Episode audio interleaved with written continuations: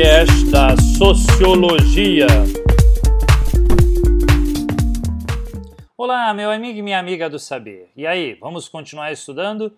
Eu, professor Oswaldo Maffei, nesse terceiro podcast do quarto bimestre da primeira série, continuaremos refletindo um pouco mais sobre a discriminação negativa e depois entender a discriminação positiva, justamente provocando com que você perceba, visualize e entenda o processo de discriminação, certo? Antes de mais nada, eu gostaria de ler para vocês um trecho de uma saiu em 2013, né, justamente sobre essa temática no, no Estadão, né, essa notícia escrita por Marco Antônio Melo. Preste atenção, abre aspas. As favelas sempre foram vistas como local de criminalidade e precariedade, ocupação ilegal e provisória.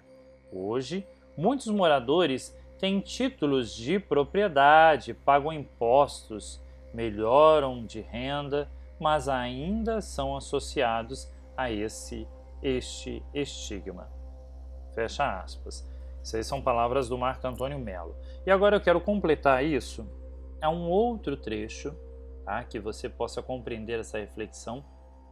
Saiu também na mesma época, né, no dia 1 em outubro de 2013, o Janice Perlman, ele vai escrever na Folha o seguinte, abre aspas, os moradores das favelas do Rio são alvos preferenciais de preconceito de classe persistentes no Brasil a despeito da melhoria de suas condições de vida e do seu nível de escolaridade.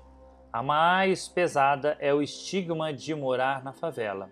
E pessoas falam disso de várias maneiras. Por exemplo, quando vão a uma entrevista de emprego, vestem-se bem, falam bem, têm o nível educacional exigido, mas, entre... Na... mas a entrevista acaba quando dão o endereço.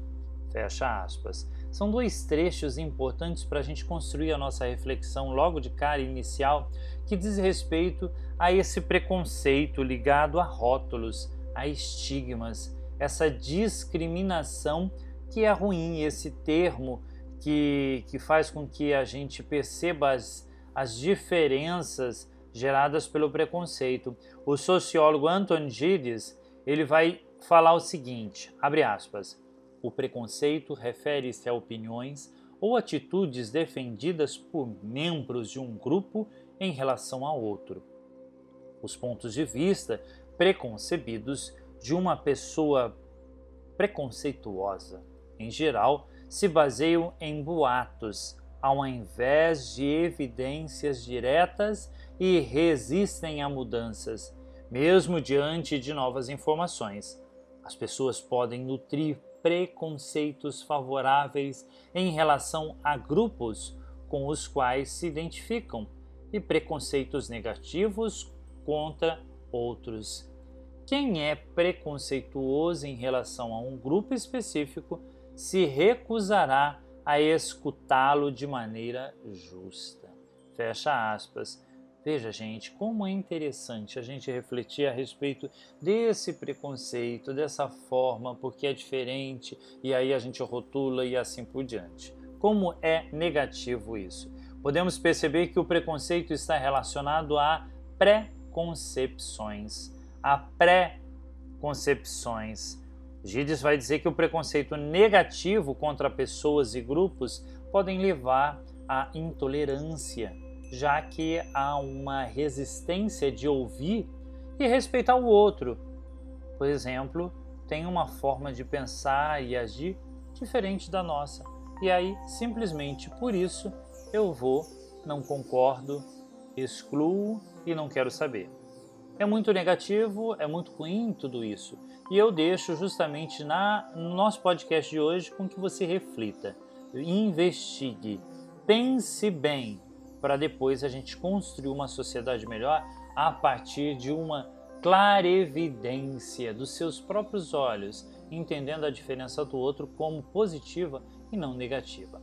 Por hoje ficamos por aqui. Desejo que você continue estudando. Meu amigo e minha amiga, fique bem, fique em paz. Tchau, tchau. Você acabou de ouvir o podcast da Sociologia.